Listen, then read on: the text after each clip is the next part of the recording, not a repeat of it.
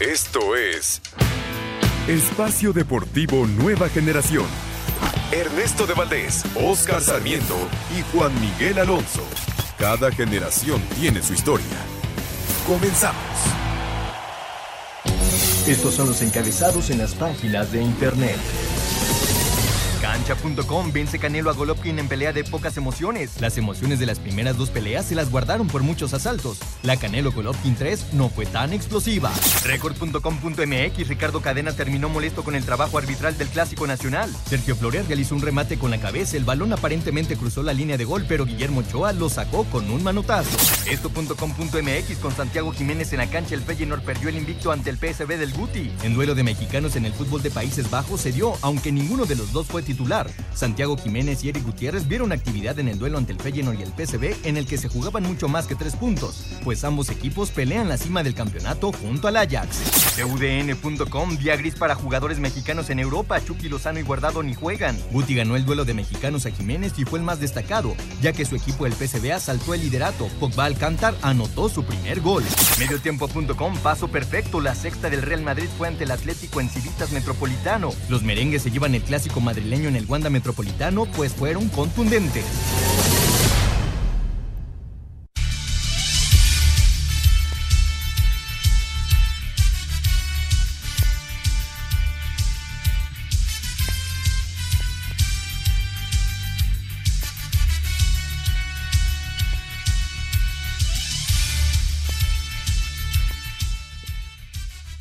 Amigos, amigos, bienvenidos. Esto es Espacio Deportivo, nueva generación de Grupo ASIR para toda la República Mexicana. Este domingo 18 de septiembre nos, nos acompaña en la producción Lalo Cortés, en los controles César Palomo, redacción Rodrigo Herrera, en los comentarios Oscar Sarmiento. Ernesto de Valdés estará en unos momentos más con nosotros, está narrando la, la serie del Rey, que ya está próximamente a ganar a los sultanes, la va, tiene ventaja 3 por 2. El día de hoy estaremos platicando acerca de la Liga MX, la jornada 15, por supuesto, el clásico. Estaremos hablando acerca del Monterrey, el partido que acaba de terminar eh, el Cruz Azul frente al equipo de los Pumas en la cancha de CEU. Caen los Pumas, quedan prácticamente eliminados del torneo. También estaremos hablando acerca de la pelea del Canelo el día de ayer, la victoria, la NFL, los mexicanos en el extranjero, la situación de eh, la selección mexicana para el próximo fin de semana, los amistosos contra Perú y Colombia. Todo esto durante esta hora de información. Y te saludo con el gusto de siempre, Oscar Sarmiento. ¿Cómo estás, Oscarito? ¿Qué tal, Juan? Eh, un gusto saludarte a toda la gente que hace el favor de escucharnos, la gente que está atrás del vidrio para hacer las cosas que salga todo bien. Bien, este, un fin de semana, híjole, muy polémico, de verdad. Ayer en la cancha de Azteca tenemos cosas polémicas. Hoy Cruz Azul vuelve a levantar la, la vamos a decir, quiero estar en el repechaje. Vamos a ver si le alcanza. Eh, gran primer tiempo Cruz Azul. El segundo, eh, en una lluvia terrible. Eh, Pumas con más corazón que fútbol. lo empató con un gol anulado ahí. Me parece que viene fuera del lugar. Pero vamos a ver qué pasa con partidos pendientes que se, se juegan la siguiente semana y la última jornada, ¿eh? Sí, sí, totalmente de acuerdo. Ya lo estaremos mencionando las jornadas pendientes que hay a media semana. No todos los, no todos los equipos han jugado las 16 jornadas. El Necaxa, de hecho, cierra la jornada número 16 pendiente. Y también, Oscar, no solamente hubo clásico a nivel nacional, ¿no? Es, fue el clásico de Madrid, allá el derby de Madrid, Atlético de Madrid contra, contra Real Madrid en el Wanda Metropolitano.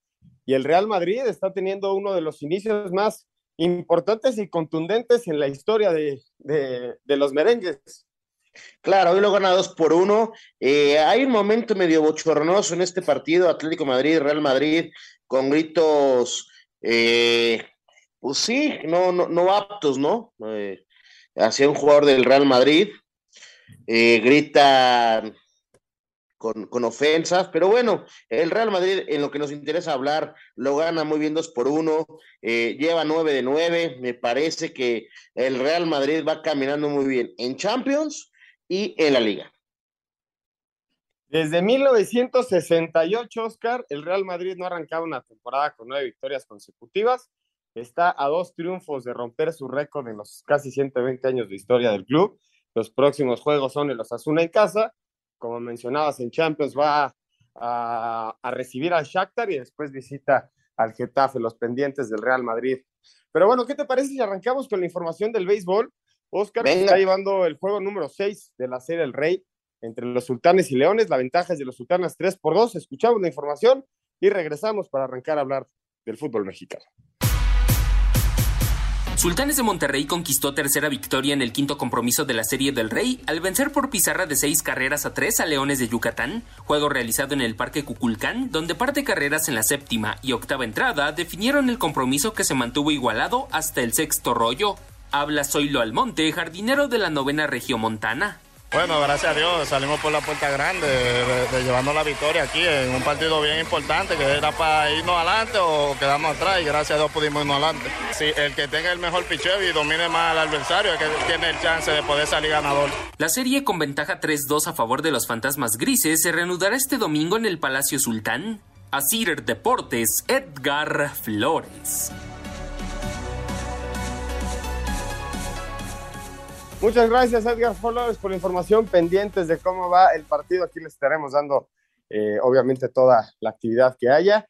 Y, por supuesto, Oscar, hablar acerca de este Cruz Azul, que en el diseño, de, en el diseño y en el formato de nuestro torneo, puedes tener un muy mal, una muy mala participación, pero ligas dos o tres victorias consecutivas y ya estás en el octavo lugar esperando la liguilla.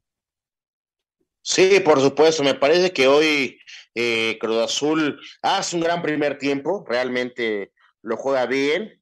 Eh, no sé qué pasa con Cruz Azul, mi estimado Juan, que los segundos tiempos, entre los cambios, entre que el equipo se, se, se, sienta, si lo podemos llamar de esta manera, y termina siempre siendo el portero eh, del equipo Cruz Azul, el jugador del partido. Lo que, hoy lo que salva Corona es de llamar la atención. Eh, si vemos el plantel Cruz Azul, y la suerte también, ¿no? Del VAR, muchísima, muchísima suerte.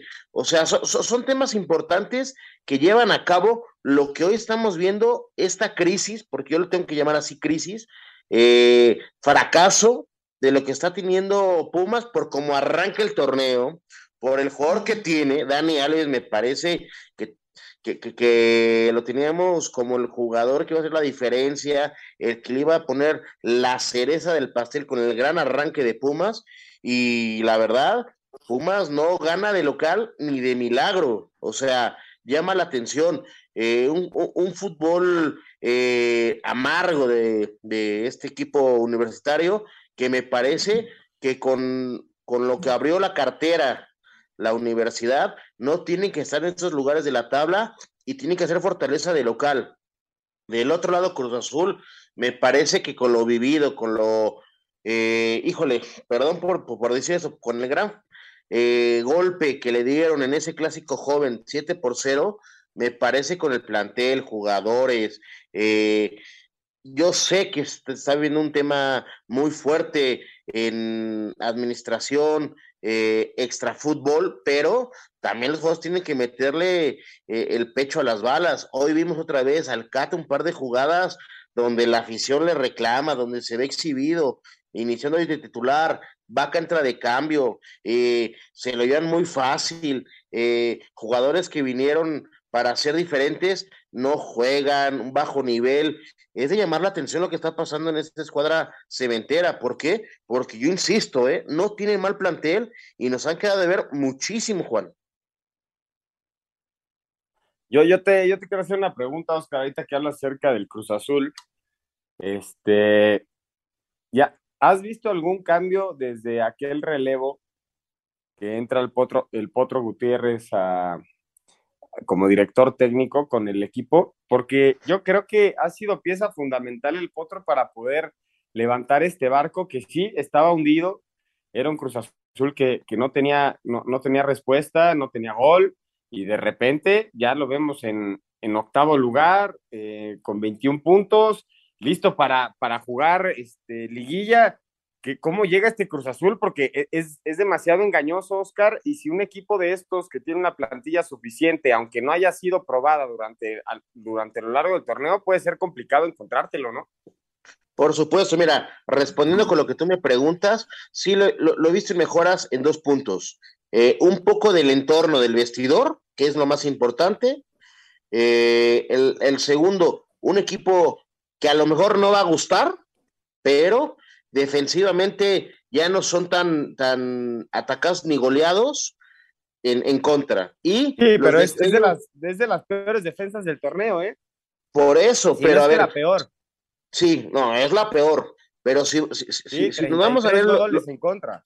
Sí, si nos vamos a ver los números, cuando agarra eh, Raúl el Potro Gutiérrez al equipo, a la fecha, eh, antes estábamos acostumbrados con Azul verlo que le metían de dos a tres goles, ahora le meten uno o dos.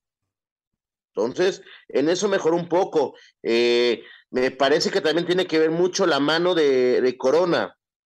¿En qué aspecto? En el liderazgo y han sacado victorias. A lo mejor no terminan de convencer, pero ya de local ya suman de tres en tres y hoy y hoy se meten en una cancha que para mí siempre va a ser complicada CU y van y rescatan una buena victoria, mi estimado Juan.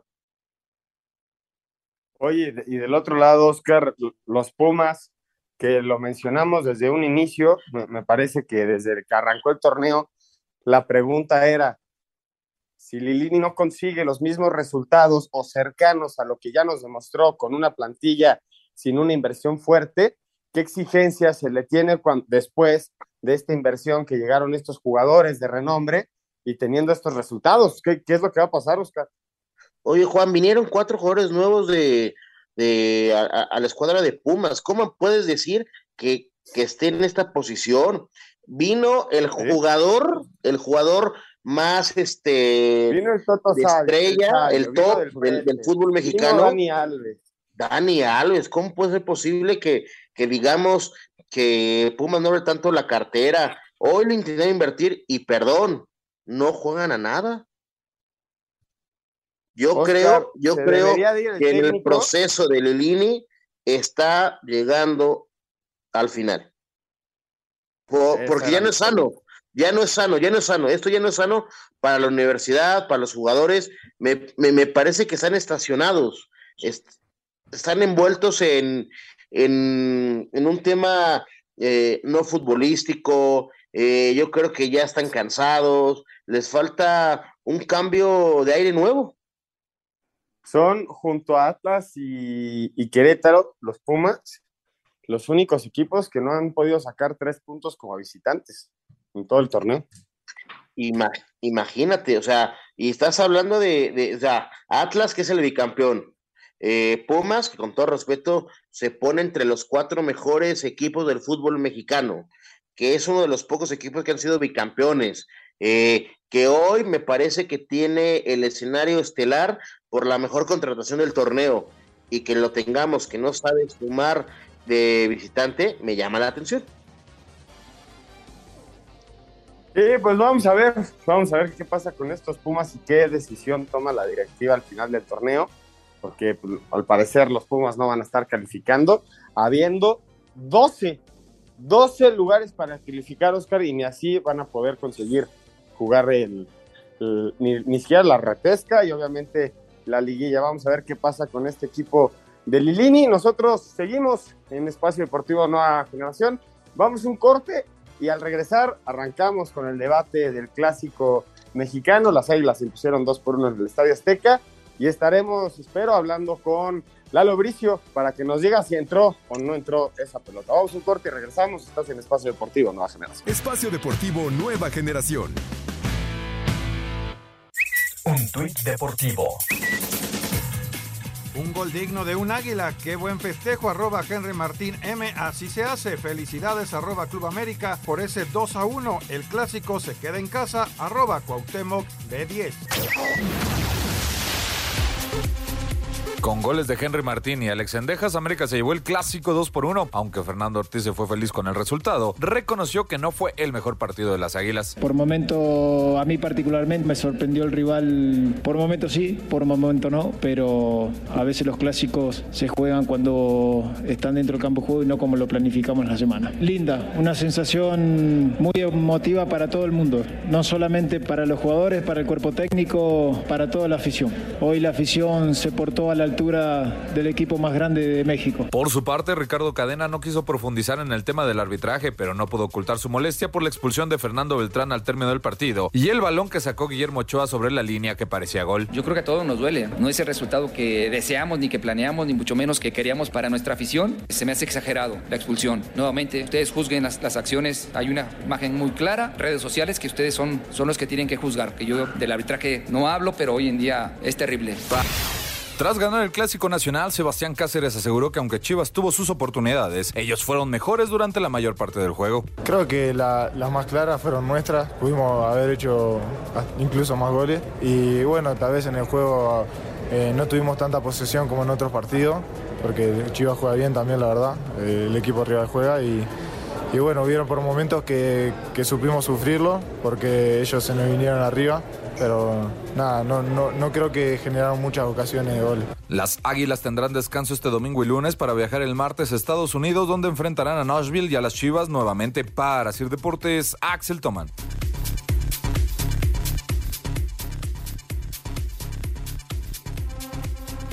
Muchas gracias Axel por la información. Regresamos a Espacio Deportivo Nueva Generación. Tenemos a Eduardo Bricio Carter para hablar acerca de la jugada más polémica del partido, mi querido Lalo, te saludo con muchísimo gusto. ¿Entró o no entró esa pelota? ¿Qué tal, Juan Oscar? Le saludo con el afecto de siempre. Pues mira, son jugadas de apreciación. A mí no me gusta, a mí lo que me gusta hablar es de reglas de fútbol. Jugadas de apreciación, a mí no me gusta tanto discutirlas, pues porque cada quien ve lo que quiere, ¿no? Cada, y cada, quien tiene su opinión y todas las opiniones son válidas. Sin embargo, sí externo mi opinión, pero no las discuto, no, no me pongo a discutir con la gente. Yo no he visto una toma en que el balón haya traspasado completamente la línea de gol. No he visto una toma. Hay unas tomas medio trucadas en, redes sociales, pero a la hora del partido pues, pasan dos tomas, una en que parece que tal vez pudo haber entrado, pero no hay seguridad, y otra en que con toda certeza no entró. Entonces, bueno, pues siempre el derrotado tiene que, buscar culpas, ¿no? En lugar de, de, ser autocríticos y saber que, en mi opinión, les caminó por encima del América, pues salen con que los robó el árbitro, ¿no? Y que fueron muy afectados por, la, por una decisión arbitral. En mi opinión, la pelota jamás traspasó por completo la línea de gol, ¿no? Pero pues habrá quien piense que sí, pues vea a saber quién tiene la razón. Sin embargo, la regla pone ahí a uno, que es el árbitro, para que decida, y al, liniero, o en su defecto al VAR, ninguno de los tres atinó a decir que el balón había traspasado la línea de gol, y pues se acabó, ¿no? Lo que no se vale es que después de eso compren la cuestión de la, de, la trampa y de que hay un contubernio para que gane la, eso ya, y eso en voz de gente de fútbol pues, suena patético, ¿no? Sí, Lalo, yo, nada más quiero, quiero preguntarte y, y, que nos aclares a toda esta situación que también se maneja dentro del medio, que es que cuando no hay una toma lo suficientemente clara, se, se debe de anular. ¿Qué tan, cierto, ¿Qué tan cierto es esto? Porque todo el mundo lo está manejando como si fuera una verdad y, lo, he visto en varios programas, pero como que no me queda del todo claro a qué se refieren con una toma que no quede del todo claro. Permanece la marcación original del árbitro. Vamos a ver, él dice que es roja, saca la tarjeta roja. Y no hay una toma que desmienta que es roja, se queda en roja. Vamos, a, él no expulsa, es al revés. Era de tarjeta roja, pero él no expulsa. Entonces no hay una toma suficientemente clara para demostrar que era roja. O un fuera de juego. El liniero levanta la bandera y dice fuera de juego. Pero a la hora que la revisan, no queda claro si está adelantado o no, prevalece la decisión del, árbitro, prevalece la decisión original. Para cambiar la decisión que se toma en la cancha, necesita que haya una, una toma irrefutable de que la decisión en la cancha fue, fue equivocada, ¿no? Así es, a eso se refiere. Lo, lo, lo, dices muy bien, mi estimado Lalito, un gusto de siempre saludarte. Ya hablamos del, del tema de, el gol, no gol, eh, bien sancionado, mal sancionado. Este, yo creo que el clásico nos deja tres puntos importantes en el tema arbitral. Eh, la jugada del penal eh, al minuto tres, me parece que al final sí lo arrolla, si hay un contacto, por eso no le hablan del VAR para que lo sancione en la revisión y le dicen, tienes la razón, es penal, hay contacto, se se tiene que marcar y llevarse a cabo como se, llevó. Y al final, Cadena menciona mucho la expulsión al final. Si el jugador va y habla fuerte, insulta o algo, es sancionable bien con tarjeta. Me parece que hoy estamos juzgando por todo lo vivido, lo que llevamos en este torneo y anteriores, que el VAR eh, no nos ayuda tanto. Yo sigo creyendo que el VAR está para ayudar y sumar en el apoyo del central y, lo, y los abanderados, ¿no? Mira, bueno, el penal, vamos por partes. El, penal con el que se va arriba el América es irrefutable, ¿no? Es una falta muy clara, le da una patada en el tobillo, no hay quien la pueda discutir, por favor. Lo que pasa es que al final, en la última jugada, las Chivas piden un empujón. Entonces, ahí pienso que le faltó a los árbitros ser un poco más enfáticos, o sea, hacerle un poco más al cuento, de que se estaba, al cuento es un decir, ¿no? De forma coloquial, que se estaba revisando silenciosamente la jugada. tampoco la, la tele no ayudó porque no afocan al árbitro. O en su defecto, fíjate que el árbitro también para ganar, esto está en el protocolo del VAR, ¿eh? no creas que esto yo lo estoy inventando. De repente, para ganar credibilidad, puedes pedir revisar la jugada. Entonces, igual, con toda la calma, a Donaí pudo haber dicho, a ver, como dijo el perro Bermudas, déjenme ver. Y hubiera ido a ver la jugada, eso hubiera mitigado el ardor de los caprinos, ¿no? Hubiera mitigado, sabes que ya la revisé, no es penal, y luego, luego acaba el partido, en lugar de dejar que despeje Memo Ochoa que él, buscar su lugar en el arrancadero, luego, luego acaba el partido. Entonces, eh, eh, Beltrán se le hace fácil y seguramente lo insultó, porque para sacar una roja directa es por, por, por insultos, ¿no? Por insultos. Sí, exactamente. Pero es que hoy siempre, ¿no? mencionamos, es que el, el árbitro, este, no tiene el mejor lenguaje dentro de la cancha. A ver, es muy difícil para nosotros los televidentes o en el estadio o la gente que está dentro del partido escuchar el diálogo del árbitro. A lo mejor sí, sí tiene lenguaje, espérenme, se está la revisión silenciosa, pero lo vemos de otra manera y yo creo que a veces juzgamos de más, ¿no? Mira, el árbitro se tiene que poner la, mano o el dedo en, la oreja y de esa manera está indicándole, es, la seña universal para decir que hay una revisión silenciosa. Entonces, siento que, que muchos árbitros aquí en México se les está olvidando esa situación, o muchos de los comentaristas, narradores y expertos en fútbol no lo saben. Entonces, le faltó hacer énfasis en eso, ¿no? Hacer, llamar la atención, pitar, pi, pi, pi, pi, pi, pi, a ver, se está revisando, o sea, que todo el mundo se enterara que sí se estaba revisando esa jugada de manera silenciosa. O te digo, igual él hubiera, él hubiera pedido ir a verla, a ver, este, pito, y la voy a checar, ya la veo ahí, y, no era penal, por favor, no era penal. Entonces se vuelve loco, se vuelven locos los caprinos. La última pregunta, Lalito, este, ¿por qué estamos diciendo que todas tienen que ir a revisar el árbitro central a, la pantalla, al bar? Si arriba te dicen si es penal, si es roja, si es fuera de lugar, ya arriba te están dando muy bien sancionada, está bien. Pero ahora estamos diciendo que tiene que ser obligatoriamente irla a revisar. Esa es la primera. Y la segunda, eh, las empresas tuvieron un curso y le explicaron muy bien en los temas del bar. No entiendo por qué hoy la gente que narra, como tú mencionas, los especialistas, no dicen esto. mira, yo pienso que los que narran no le han entendido al bar y ni siquiera fueron todos a las juntas, que hasta donde yo sé. Sin embargo, fíjate, el bar te dice jugadas muy polémicas, en jugadas en que está que arde la cosa, para ganar credibilidad el árbitro puede ir a verla. Eso, eso se vale. Para calmar las aguas, para que ya muera la bronca, tiene la potestad del árbitro de ir a ver la jugada. Ahora, no tiene que ir a ver todas, tienes toda la razón, que le digan en el bar si es, no es, sabes que esta es de opinión, ven a verla, pero en casos así muy polémicos, jugadas definitorias, en partidos definitorios, puede ir a verla. Pues yo pienso que ahí ahí debió haber... Carlos, siempre es un privilegio escuchar tu comentario, la verdad, puntual, incisivo, corto y al pie del 1 al 10, si le tuviéramos que calificar el arbitraje del clásico, ¿qué le pones? N9, un excelente, excelente arbitraje. Se mató en la acordeó como loco. Les mando un abrazo de gol. Gracias por tomar en cuenta mi opinión. Cuídense mucho, muchachos. Muchas gracias, Lalo. Aquí andamos pendientes. Vamos a ir un corte y regresamos para seguir platicando de la jornada 15 del fútbol mexicano. Estás en Espacio Deportivo Nueva Generación. Un árbitro divide opiniones. Algunos se acuerdan de su padre y otros de su madre. Espacio Deportivo Nueva Generación. Un tuit deportivo prometía ser el combate del año, pero terminó siendo un remedio para el insomnio. Arroba esto en línea.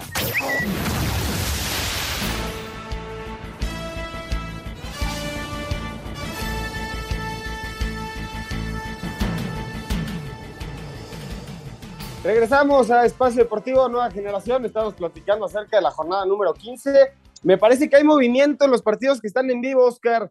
Tenemos en vivo el partido León Querétaro, uno por uno, ¿no? No, justo acaba de caer el 2 por 1 de, de León, eh, lo hace el número 7, deja ver quién es, deja, deja ver quién lo metió, pero ya va ah, ganando León 2 por 1. Luego, luego, ya hay movimiento. El número 7 es Víctor Dávila de León. Bueno, Dávila lo mete el 2 por 1, ya lo tiene ganando otra vez el León. 2 por 1 el equipo de León. Iba ganando 1-0, lo empatan. El equipo de Querétaro en, en y lo mencionas muy bien, Querétaro, el equipo que no sabe ganar de visitante. Sí, no, no tiene ni uno, igual que Atlas, igual que Pumas, son los tres equipos que no han ganado ningún partido como visitante. Oscar, pero ¿qué te parece si nos vamos a analizar el partido entre Puebla y el equipo de Tigres, uno de los resultados que sorprendieron esta jornada, sobre todo por cómo venía el equipo de Tigres, que venía de golear al equipo de las Chivas 4 por 1, en un partido donde las Chivas jugaron bien, pero les metieron cuatro, difícil de explicar. Pero decirlo muy claro, el gol de, Barragán al minuto uno, luego, luego empezando el partido, y después al 29, sorprenden a los Tigres, después en un tiro de, un tiro de, esquina, me parece, un centro de Córdoba, el remate de Samir venía el 2 por 1 y al final los Larcaboy se aferraron atrás e incluso estuvieron más cerca del 3-1 que del 2-2, Oscar. Por supuesto, me parece que Puebla híjole, nos ha acostumbrado los primeros tiempos ser un equipo diferente, matón, si lo podemos decir así, y contundente en el marcador. Y me parece de llamar la atención lo que ha dejado Tigres de visitante. Híjole, ha dejado muchos puntos eh, en el camino y le ha costado a Miguel Herrera, hay que decirlo muy bien, eh, manejar con tantas expulsiones, lesiones y que el equipo funcione. Me parece que la plantilla de Tigres sí es sí es muy vasta, es fuerte, pero realmente llama la atención, ¿no? Y vuelvo a lo mismo, el tema indisciplinario de Tigres Quiñones al 76 se va expulsado y ahí es remar contra la corriente y al 93 otro expulsado de Tahuín, me parece este de llamar la atención otra vez dos jugadores expulsados por Tigres. Sí, totalmente de acuerdo y también Oscar mencionar, yo creo que lo, lo más importante de, la situación de Tigres, que pues deja la oportunidad de meterse dentro de los primeros cuatro y, no jugar la repesca, va a tener que, jugar repesca porque no, no va a poder alcanzar al equipo de Santos que ya, ya lo superó. Ya no hay forma. puntos en la tabla, ya no, ya, ya no hay forma, ya están definidos los primeros cuatro lugares, que son el equipo del América, Monterrey, Pachuca y Santos Laguna. Vamos a escuchar la información que prepararon nuestros compañeros de la victoria de Puebla 2 por 1 ante Tigres. Con doblete de Martín Barragán, el pueblo venció 2 por 1 a los Tigres. El técnico Nicolás Larcamón reconoció que este triunfo les quita mucha presión al romper una racha de 12 juegos sin ganar. La que se hizo, se hizo esperar, por producción, por méritos, que a ver, nunca resuelven, pero siempre cuando se producen este tipo de rachas es importante tener un diagnóstico preciso y no, no caer en el resultadismo, que creo que hoy es un premio a, muchas de esas cosas que se hicieron bien en este largo camino de 12 partidos sin triunfo. Por su parte, Miguel Herrera reconoció que cometieron errores. ¿Qué les costaron el partido? Nosotros somos los culpables. Nosotros podemos ganar un gol a los 50 segundos, buscarnos tan gravemente para regalarle posibilidad a un equipo que corre, sabemos que lucha, que tiene un gran espíritu combativo y luego regalar eh, expulsiones tontas, ¿no? Están tres puntos no nos aleja, estamos ahí. Estamos, ahora no depende únicamente de lo que hagamos nosotros. Tendremos que sacar los últimos tres puntos y esperar pasa con los que están arriba de nosotros, ¿no? Para ver si podemos colarnos entre los cuatro primeros. Para Sir Deportes, Axel Toman. Muchas gracias Axel por la información y ahora nos vamos con el equipo del Monterrey, uno de los pocos equipos que son que están invictos como local, nada más Santos, América y Monterrey no han podido, no han perdido como local. 2 por 0 vence al equipo del Atlas con gol de Sebastián Vegas al 79, Jesús Gallardo al 83, se le complicó gran parte el partido al equipo de Monterrey, defensivamente se vio fuerte el Atlas, cosa que no había sido fuerte durante gran parte de este torneo. Y la sorpresa, ¿no, Oscar? Que, bueno, la sorpresa de la victoria de Monterrey creo que no existe, pero sí el muy mal torneo que tuvo el Atlas esta temporada. Por supuesto, mira, lo dices muy bien. Eh, ¿A qué minuto se hacen los goles? 79 y, no, y 82. Tres de diferencia del 1 al 2. Eh, me parece que eh, este, en el Atlas eh, se planta bien, obviamente con la posición de balón todo el tiempo Monterrey, unos destellos del Atlas, pero lo merecía muy bien Monterrey, lo gana bien, y el Atlas nos deja un sabor amargo. Yo sé que el tema de la pretemporada, el cansancio, sí es factible y se está viendo reflejado. Hay una jugada muy polémica este... dentro de este partido, y es que cuando están cero por cero, hay una jugada donde parece un penal sobre Quiñones que no se marca. Y ahí vino el reclamo del Atlas y se incendió y, hubo un malestar, un disgusto. este tipo de jugadas como, como el penal que no le marcaron a Santos contra la América dentro del área, una jugada parecida a esa que puede ser o no puede ser, pero un disgusto para el equipo del Atlas porque el partido a cero por cero. ¿eh? Sí, mira, en el corte pasado ya, nos lo explicó eh, el Aleito Bricio muy bien. Hay veces que son polémicas, pero si no hay una, una toma clara, es cuando ellos dicen, pues vámonos con, el, con, la decisión del árbitro. A lo mejor como aficionado, como televidente, la podemos juzgar, pero dentro del bar son cinco personas, más el central, más el bandera, estamos hablando de siete personas. Entonces, eh, es de llamar la atención. Si ellos deciden que no es, pues vamos a darle la palomita. Hoy vivimos eh, a nivel mundial, eso hay que decirlo, Juan, eh, una velocidad, una capacidad diferente para tomar decisiones rápidas. Entonces, tú, te vas con lo que ves, que a lo mejor te equivocas, pues porque ya hoy por hoy el fútbol es muy rápido y ya no te, en un parpadeo natural, que todo, todo mundo como ser humano lo tiene un parpadeo, te puedes perder eh, la jugada polémica, el penal, no penal, fue el lugar, y lo que tú quieras.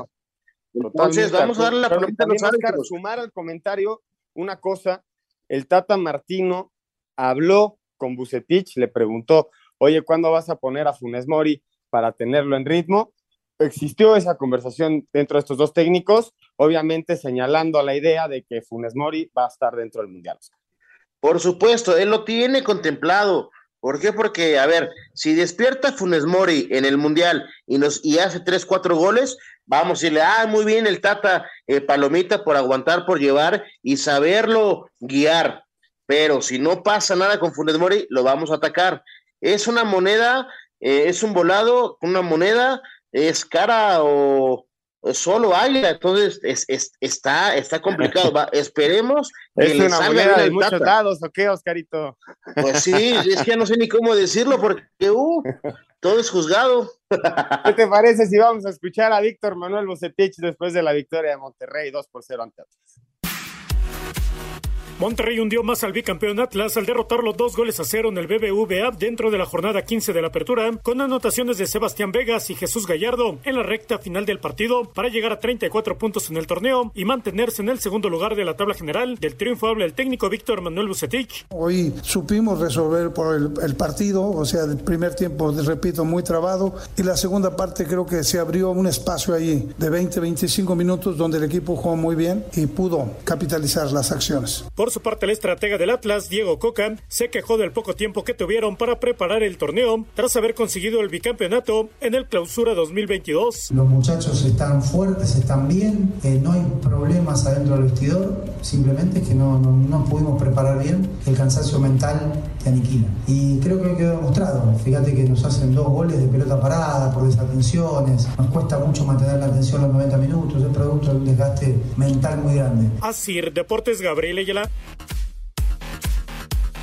Y otro resultado que sorprendió a mi querido Oscar fue el empate de Mazatlán ante el equipo del Toluca, este equipo de Toluca que no ha podido ganar, me parece, en los últimos seis o siete partidos, no, no conseguir la, victoria o nada más una. Y, creo que ha sido un equipo que quedó de ver porque lo mencionábamos con Pumas, se reforzaron hasta los dientes al principio del torneo, empezaron jugando muy bien y se les ha caído el equipo poco a poco mientras ha avanzado el torneo esto obviamente a pesar de que ellos son los que rescatan el resultado porque empatan con el gol de Camilo Zambeso al 55. Sí, mira, lo dices muy bien, llama la atención y sorprende, pero si nos vamos en el análisis del partido, no te sorprende porque en tiros de gol eh, fue superior a Toluca. Eh, que ya Toluca se nos está cayendo, sí, por lo que nos dejó en el sabor eh, de este inicio del torneo goleador, aplastante, eh, que hacía buen fútbol, cambios de ritmo y, era diferente, pues por supuesto que nos deja un sabor amargo, pero Mazatlán no, no, vamos a hablar mal de él porque ha sido un equipo eh, cautivo, bien paradito y con jugadas eh, eh, importantes que lo han llevado a, a, sacar este resultados importantes y buena suma que para Mazatlán en el porcentual, ah, qué buen torneo ha sido, ¿eh? Y gol de, de Preciado del equipo de Santos 1 por 0 ante Juárez. Y con esto vamos a escuchar a los técnicos después del empate de Mazatlán y Toluca 1 por Mazatlán desaprovechó las oportunidades que tuvo y complicó sus posibilidades de repechaje al empatar a un gol con Toluca en partido de la fecha 15 de la Apertura 2022 de la Liga MX. Brian Colula al minuto 22 adelantó a los cañoneros. El brasileño Camilo Zambeso empató para los Escarlatas al 54 hablan los técnicos Gabriel Caballero e Ignacio Ambriz. Esa sensación de eh, tristeza por el resultado, porque llegamos por todos lados, porque era un partido por lo que pasó de una diferencia de tres goles y Volpi creo que fue la, la figura del partido, pues no se pudo. El segundo tiempo el partido se puso de ida y vuelta con errores de nosotros, errores de ellos y cualquiera pudo haber metido el gol y, haber ganado el partido, pero nuestra realidad es, es muy clara. Hemos sido en esta parte llevamos siete partidos sin ganar. Los sinaloenses llegaron a 16 puntos. Los mexiquenses, que sumaron siete duelos sin ganar, acumularon 24 unidades. Para Sir Deportes, Ricardo Blancas. Muchas gracias, Ricardo Blanca. Tenemos dos partidos en vivo. El Santos contra Juárez va ganando el equipo de Santos 1 por 0. 2 por 1 va ganando el equipo de León ante Querétaro. Y faltan dos partidos para culminar la jornada 15, San Luis contra Pachuca y Tijuana contra Necaxa. Y vamos con la información de mis compañeros de Así Deportes. Intentando finiquitar rachas sin victoria desde la jornada 8, Cholos recibirá este domingo a Necaxa, cuadro que suma una sola victoria en últimas cinco visitas a Tijuana. Sobre su rival, Lisandro López, central fronterizo, manifestó. Creo que tienen un técnico inteligente, creo que tienen eh, muy buenos jugadores y que fuera de casa de visitante hacen muy bien su trabajo. Al que, al que respetamos, pero obviamente el equipo eh, está descansando y está trabajando para, para poder eh, dejar los tres puntos en casa. Al tiempo que Alexis Peña, defensa hidrocálido. Sí, como dices, son rivales directos. Yo creo que eso es lo que también hace que tengamos que ganar sí o sí, porque pues el lugar es para el que lo gane, o son ellos o somos nosotros. Entonces, se va a saber quién, quién lo quiere más, quién lo busca más y sobre todo quién lo trabaja más para, para poder quedarse con los puntos. Visita al Alfonso Lastras buscando superar dolorosa caída contra Bravos. Es prueba que Pachuca deberá afrontar este domingo ante Atlético de San Luis, cuadro que no suma victoria en últimos tres compromisos, recibiendo a los hidalguenses. Habla Guillermo Almada, timonel Tuzo. Seguramente rotaremos muchos jugadores por, por el trajín, lo que mayormente queremos es que no se les lesione y perder futbolista. Mm, seguramente la fisonomía y la integración del equipo va a ser distinta de acuerdo a las recuperaciones y al descanso que deban tener algunos jugadores. Por su parte, Fernando León, defensor potosino. Ellos, al igual que nosotros, van a trabajar para hacernos daños. Ellos tienen más de un jugador que nos puede hacer daño. Son una plantilla amplia. Va a ser un partido muy, muy, muy complejo, muy complicado. El compromiso está programado a las 21 horas. Asir Deportes, Edgar Flores. Muchas gracias, Edgar, por la información. Y Oscar, mencionábamos al principio del programa que hay partidos pendientes. Entre semana, el viernes se juega la jornada 7, viernes 23. Eh, la jornada 7, Puebla contra Pumas. También el viernes 23, el partido de Necaxa contra Mazatlán, los encuentros pendientes que restan de este torneo. Y Oscar, ahora sí nos cambiamos de continente para seguir platicando de fútbol. ¿Cómo viste el derby madrileño? Real Madrid se impuso dos, bueno, uno dos como le dicen en España, en el Wanda Metropolitano y suma su novena victoria consecutiva. Creo que, creo que estamos teniendo problemas con Oscar. Pero les platicaba el día de hoy, el Real Madrid fue a visitar al Wanda Metropolitano con mucha atención previa por las declaraciones de uno de los futbolistas del Atlético de Madrid, que es Coque, este futbolista español que juega en media cancha, el número 6 del Atlético de Madrid, que le decía a Vinicius que él no iba a tolerar que fuera a bailar al Wanda Metropolitano. Y yo nada más les adelanto que en el primer tanto del Real Madrid que mete Rodrigo con una jugada extraordinaria con Chaumení, hubo samba, ¿eh? Hubo samba, bailó Rodrigo, bailó Vinicius, bailó todo el equipo merengue en este partido muy cerrado, sobre todo la segunda mitad muy dura que tuvo reacción el equipo del Atlético de Madrid, pero lo que está haciendo el Real Madrid es llamar la atención allá en España. Eh, creo, me parece que están ilusionando de más a todos los merengues porque están insoportables después de este gran paso del equipo del Real Madrid. Vamos a ir a una pausa y regresamos para estar platicando acerca de los mexicanos en el extranjero, en la pelea del Canelo, también estaremos viendo la NFL y por supuesto decirles qué tienen que ver, qué tienen que seguir la próxima semana de deportes. Vamos a una pausa y regresamos. Estás en Espacio Deportivo Nueva Generación. Espacio Deportivo Nueva Generación. Un tuit deportivo. Nenguaneri se convierte en el futbolista más joven en debutar en la Premier League, 15 años y 180 días. Volante ofensivo, llegó al Arsenal a los 9 años, 6 años después está jugando en la máxima división del fútbol inglés, arroba fútbol-vertical. En la MLS, Javier El Chicharito Hernández fue titular, marcó un gran gol de tacón y salió de cambio el 69 en el triunfo de Los Ángeles Galaxy 4-1 ante Colorado Rapids. Julián Araujo jugó los 90 minutos y Efraín Álvarez entró de cambio el 68. Carlos Vela y el LAFC se enfrentan más tarde al Houston Dynamo y Héctor Herrera el Eredivisie con Eric Gutiérrez entrando de cambio al minuto 74. El PSB derrotó 4-3 al Feyenoord. Santiago Jiménez entró de cambio el 56. Edson Álvarez jugó los 90 minutos y fue amonestado en la derrota del Ajax 1-2 ante el AZ Alkmaar. En España, Andrés Guardado se quedó en la banca en el triunfo del Real Betis 2-1 ante el Girona. El Mallorca que dirige Javier Aguirre derrotó un gol a cero a la Almería. Habla el Vasco. Más allá del buen o mal juego, el resultado eh, había que priorizar, priorizarlo por lo menos. Y, y efectivamente fue un buen triunfo para situarnos en una zona cómoda en la tabla y estar estos 15 días para recibir a Barça, pues a sufrir. En Grecia, Orbelín Pineda jugó los 90 minutos en el triunfo del AEK de Atenas 2 a 0 ante el Panaitolicos. En Italia, Johan Vázquez entró de cambio el 46 y fue amonestado en la derrota del Cremonese 0-4 ante la Lazio. Irving Lozano se quedó en la banca en la victoria del Nápoles 2 a 1 ante el Milan con Gerardo Arteaga jugando todo el partido. El Genk derrotó un gol a 0 al Gent dentro de la jornada 9 de la Liga de Bélgica y en Portugal Diego Lainez entró de cambio el 71 y fue amonestado en la victoria del Sporting Braga 2 a 0 ante el Vicela. Asir Deportes Gabriel Ayala. Muchas gracias, Gabriel Ayala. Importantísimo, Oscar, que tengan actividad los mexicanos en el extranjero.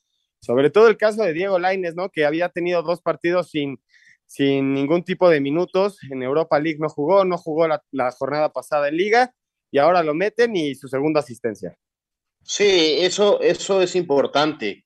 Eh, hoy lo dices de Laines, pero por ejemplo, el golpe que está dando el buen Santi Jiménez llama la atención. O sea, estamos teniendo una, unos, unos buenos fines de semana o partidos en el extranjero con jugadores mexicanos que pueden llegar a un buen ritmo, a constantes interesantes previo al Mundial, ¿eh? Sí, estamos viendo, sobre todo en esta polémica, Oscar, que detonó la lista que, que abrió Gerardo Martino la semana pasada, bueno, a media semana, estoy, estoy hablando como si fuera el lunes, perdón, a media semana, que de la lista de los 31 jugadores y que, quiénes van a ser los representantes en la zona ofensiva, Santi Jiménez, Henry Martín Funes Mori o el mismo Raúl Jiménez. De los cuatro hay dos lesionados y parece que los lesionados traen prioridad por delante de los que andan muy bien, Oscar. A ver, vamos a, va, vamos a ponerlo muy bien en contexto. Lo explicas muy bien, Juan. Eh, hoy por hoy, los que tienen que estar son Raúl Jiménez, este, perdón, eh, Henry Martin, que es eh, goleador en América con grandes asistencias, y Santi, Santiago Jiménez, ¿no? Que por momento fue goleador del torneo mexicano. En su liga es goleador y también tiene asistencias. Llama la atención, sí. Jugando 20 minutos, Oscar. Jugando 20 y llama minutos. La, por eso. Lleva 4 o 5 goles llama la atención porque es un tipo eh, matón, sabe estar dentro del área. Y del otro lado, la gente experimentada, la madura, la que tú quieres tener en, un mundial, uno eh, está lesionado pero tiene un Diego Costa por delante que la veo muy complicada, que tenga más minutos Raúl Jiménez. Y el otro Funes Mori, ya lo platicabas en el corte anterior, que el Tata y Bucetich hablaron, eh, van a, vamos a ver cómo llevan este proceso, pero sí, a lo mejor puede estar recuperado para la justa mundialista, pero si no tiene ritmo y no, no está a punto, pues no puede jugar, mi estimado Juan. Sí, estoy de acuerdo contigo. Yo vuelvo a repetir el comentario que hice hace unos minutos.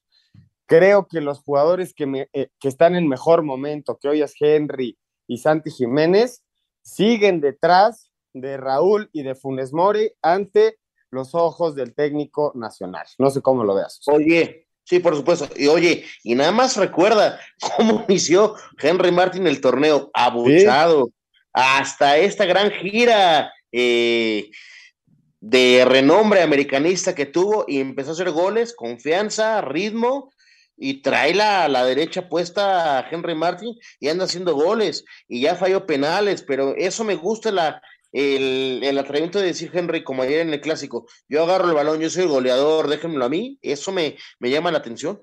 vamos a ver, vamos a ver por quién elige el Tata Martino. Por pronto, vamos a escuchar la información porque el próximo fin de semana hay actividad de la selección mexicana, juega contra Perú y después contra Colombia en partidos amistosos previo al Mundial de Qatar 2022. Las lesiones siguen afectando al delantero mexicano Raúl Jiménez, quien se perderá el juego de este sábado cuando su equipo, el Wolverhampton, reciba al Manchester City dentro de la jornada 8 de la Premier League. A través de un comunicado, los Wolves informaron que Raúl no estará disponible debido a un problema en la ingle aductor. Se está rehabilitando con el equipo médico y esperemos que esto tome algunas semanas. Se incorpora a México para la primera semana del parón internacional, señala el comunicado. Jiménez se unirá a la convocatoria del TRI, pero solo para seguir el proceso de recuperación, por lo que no jugará ante Perú y Colombia en los encuentros amistosos de fecha FIFA en Los Ángeles y Santa Clara los días 24 y 27 de septiembre, mientras que el Ajax informó que el también mexicano Jorge Sánchez se perderá el partido de este domingo ante la AZ Almark dentro de la Eredivisie por una lesión de rodilla, por lo que está en riesgo su participación para estos dos juegos con el tricolor.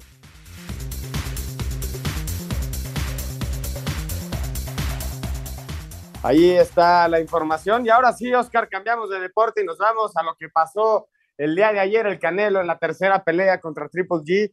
Vuelve, vuelve a ganar su segunda victoria contra Triple G. Recordemos, la primera se empata pensando que la gana Triple G. La segunda la gana Canelo pensando que se había empatado la pelea. Y el día de ayer no hubo duda alguna, pero, pero los aficionados del box esperaban el knockout por parte del Canelo.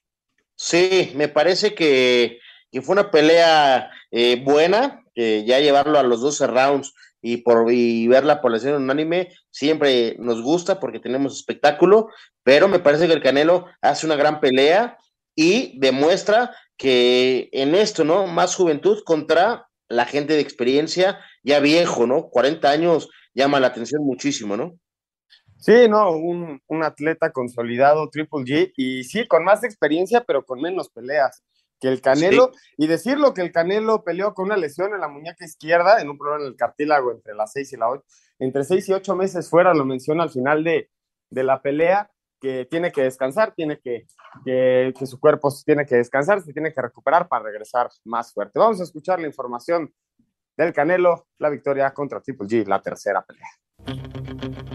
La tercera batalla entre Saúl Canelo Álvarez y Gennady Golovkin dejó que desear, al ser las menos lucidas hasta ahora, y la cual terminó con victoria del tapatío por decisión unánime. El mexicano reconoció que el estado físico de sus manos impactó en su desempeño. Di lo que pude, me quedo satisfecho con lo que hice, con el resultado.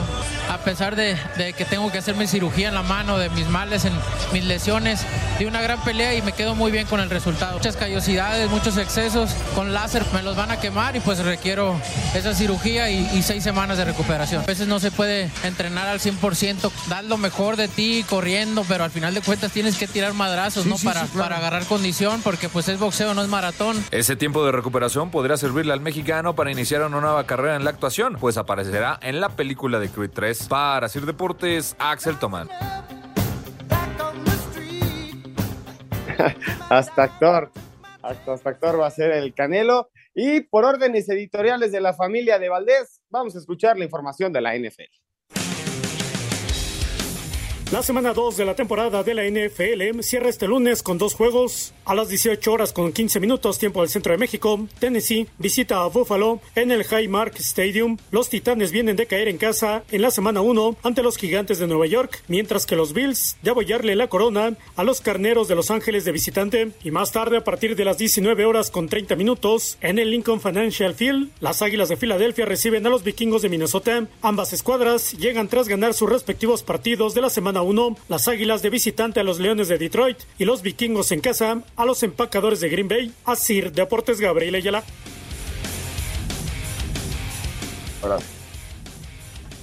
Bueno, ahí está la información de la NFL. Y Oscar, la próxima semana tenemos fecha FIFA, juega la selección contra Perú y Colombia. Sí, vamos a ver, ¿no? De esta gran lista que, que nos mandaron hace una semana, vamos a ver para qué estamos. Ojo, son partidos amistosos, el Tata seguirá trabajando, pero también ya nos surgen una buena racha premundial de victorias. Oscar, estamos surgidos de un buen sabor de boca, de un, de un partido, aunque sea amistoso, que sea contundente, un 3-0, donde la selección se vea vistosa y se le vea justamente la intención con la que queremos que llegue al Mundial, ¿no? Por supuesto, pero vamos en camino, vamos en camino. Vamos a darle credibilidad al trabajo de la gente que hoy maneja la selección mexicana. Bueno, ahí está. Vamos, nosotros vamos al 5 en 1 para términos. Cinco noticias en un minuto.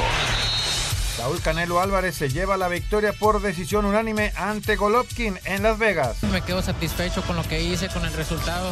A pesar de, de, que tengo que hacer mi cirugía en la mano, de mis males, en mis lesiones, di una gran pelea y me quedo muy bien con el resultado. A veces no se puede entrenar al 100%, dar lo mejor de ti corriendo, pero al final de cuentas tienes que tirar madrazos, Sí, ¿no? sí, para, sí, claro. para agarrar condición, porque pues es boxeo, no es maratón. En la jornada 15 del fútbol mexicano, Pumas pierde dos goles por uno con Cruz Azul en estos momentos. León contra Querétaro y Santos contra Juárez. Más tarde, San Luis Pachuca y Tijuana Necaxa. El Eurobásquet se lo llevó España. Derrota a Francia 88-76. Real Madrid se mantiene de líder con marca perfecta en España. Derrota dos goles por uno al Atlético de Madrid de visitante. Hoy se cumplen 22 años del primer oro olímpico para una mujer mexicana en Juegos Olímpicos en Sydney en levantamiento de pesas con la fallecida Soraya Jiménez. Muchas gracias a Rodrigo Herrera por la información. Oscar, ¿cómo van los partidos en vivo de la Liga MX? Santos va ganando 1 por 0 y León 2 por 1, mi estimado Juan. Que nos acaba el tiempo, Oscar, nos despedimos. Vámonos, buena semana, un abrazo. Muchísimas gracias a todos los que nos acompañaron. Esto fue Espacio Deportivo Nueva Generación. Bueno. Fútbol, béisbol, americano, atletismo, todos tienen un final. Termina Espacio Deportivo Nueva Generación. Ernesto de Valdés, Oscar Sarmiento y Juan Miguel Alonso. Cada domingo de 7 a 8 de la noche por 88.9 Noticias. Información que sirve. Tráfico y clima cada 15 minutos.